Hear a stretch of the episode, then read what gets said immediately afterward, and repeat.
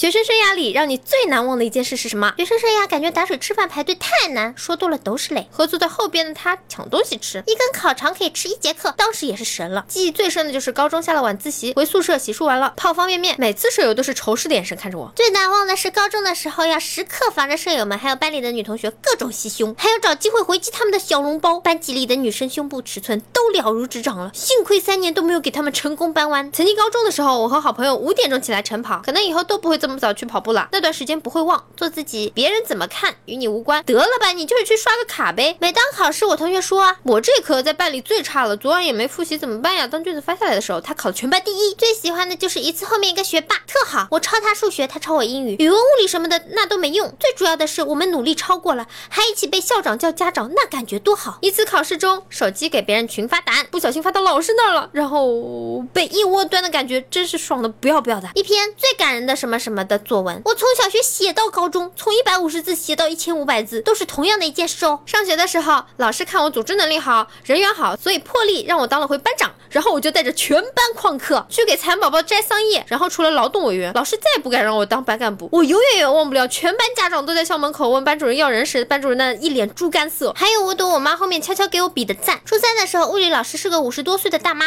有次上课让同学画个滑轮，说画对了有奖励，然后我同桌去了，画完就被老师拉在讲台上，被老师亲了脸蛋，全班都笑抽了。该动脑时动了心，小学欠我一个江直树，初中欠我一个李大人，高中欠我一个何以琛，大学欠我一个余华，应该脸皮厚厚一点，对他说我喜欢你，也不用这么新年想起就懊恼。说好高考完大家去疯，结果高考完各自回家，下落不明。学生生涯印象最深的莫过于用了十几年时间，花了一买大的钱买资料，最后发现这些书和资料卖掉的钱，连一个麻袋都买不回来。